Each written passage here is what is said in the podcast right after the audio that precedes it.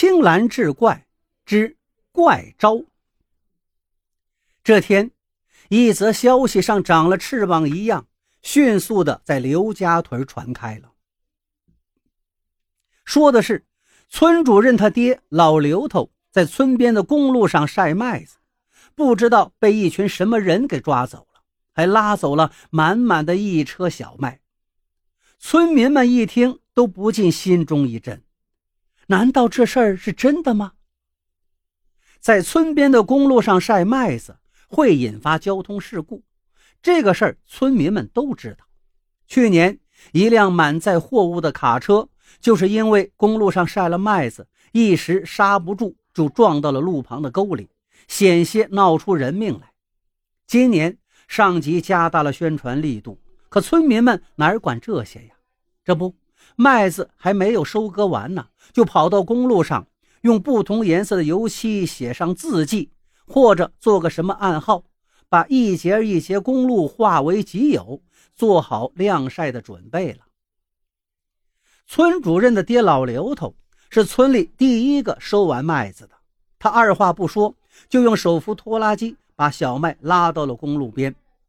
公路上摆放着一块警示牌，上写道。严禁在公路上晾晒麦子。老刘头看也不看，就把警示牌移到旁边，接着就把吃上的小麦一袋一袋的搬下来，摊到了公路上。可是他没想到，这麦子还没有摊开一半呢，忽然从不远处过来一辆卡车，呼呼啦啦下来好几个人，不容分说，把他的麦子重新装进口袋，装上车就要拉走。老刘头哪里肯让啊！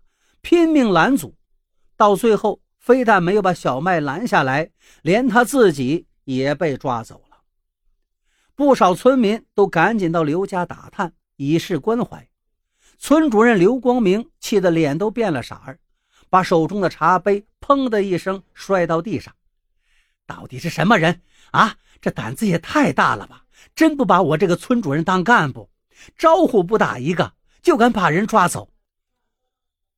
我爹就是犯了罪，要逮捕要法办，也得跟我打声招呼吧。我毕竟也是一级政府的负责人呐。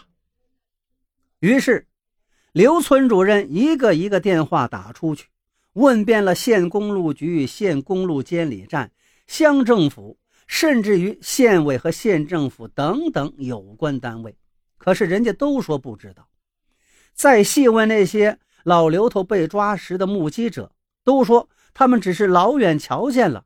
等赶到那儿，汽车已经开远了，只看到那些抓人的人穿的是统一的制式服装，但并不知道是哪个部门的，也没有看清楚汽车的牌号。这时，站在一旁的村委副主任小李说话了：“呃，刘主任，如果他们抓了人不想说，那再问也没有用。我看。”咱们不如来个引蛇出洞。接着，小李说出了他的计划：再让人拉一车小麦到公路上去晾晒。那些人肯定还会来抓人拉麦子，到那个时候，咱们再来个人赃俱获，不就什么都清楚了？刘光明一听，觉得挺有道理，就依计而行。于是，第二天上午。小李又用手扶拖拉机拉着一车麦子来到公路上晾晒，刘光明等一些人则做好了人赃俱获的准备。可是出人意料的是，小李把麦子都摊了一个上午了，那些人却一个人影都没见。大家心里正着急呢，却一点办法也没有。刘光明不得不把人先撤回到村里。太阳将要落山时，小李突然打来电话，说那帮人。又来了，刘光明早就等不及了，立刻带个人骑着摩托车飞速向公路上赶去。